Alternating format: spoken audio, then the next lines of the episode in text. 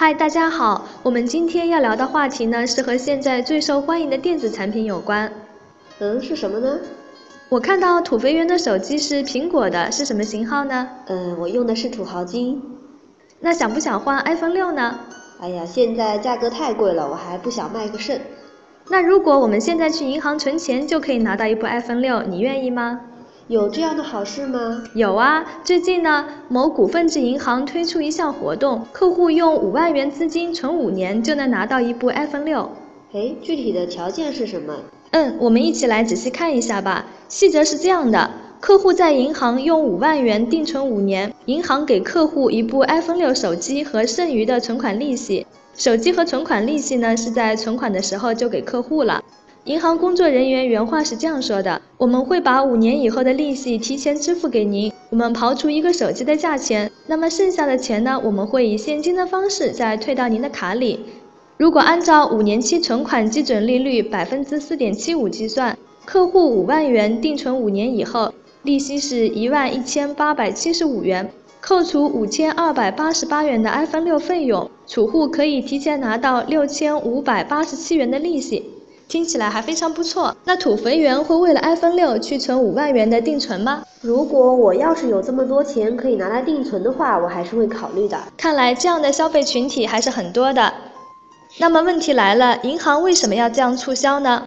虽然 iPhone 六在国内发售已经有一段时间了，但仍然是一机难求的状态。在国美等卖场、联通营业厅、移动营业厅出售的 iPhone 六远高于苹果公司的官方售价。银行的工作人员表示，这些手机呢都是由银行高价采购的。银行这些做法的背后，其实是为了拉存款。在互联网金融兴起、同业竞争激烈的环境下，银行为了拉存款不遗余力。iPhone 六的销售火爆呢，正好是银行进行存款营销的好机会。只要客户参与活动，存款就被牢牢锁定在自家的网点。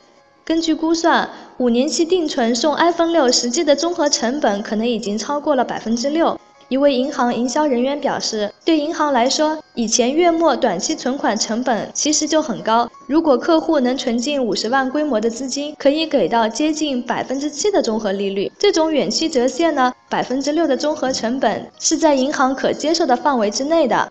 那么对于储户来讲，这样的交换条件又是不是划算呢？用存款利息买 iPhone 六的行为其实是刺激消费。如果去换了手机，等于我们是提前做了一笔消费。五万元定存五年，年化百分之四点七五。如果不算复利，仅计算单利的话，收益相对于买理财和国债都要低一点。这么算的话，其实不如单独去买一部 iPhone 六。对于刚好有存款需求，并且呢也趁时想换个 iPhone 六的用户可以尝试，但是定期存款五万元，五年内是不能取出的。经常需要资金周转的用户呢，还是需要谨慎的。最后，土肥圆一定想知道银行营销策略的效果怎么样吧？对啊，我想看看到底有没有人买呢？也许我们可以从一个侧面了解客户的真实反应。其实呢，银行在刚开始推出活动的时候，只需要客户拿出二点九五万元，存五年定期就可以换购一部 iPhone 六手机了。但是呢，由于活动太过火爆，所以才将门槛提到了五万元。iPhone 六真是一部神机呀！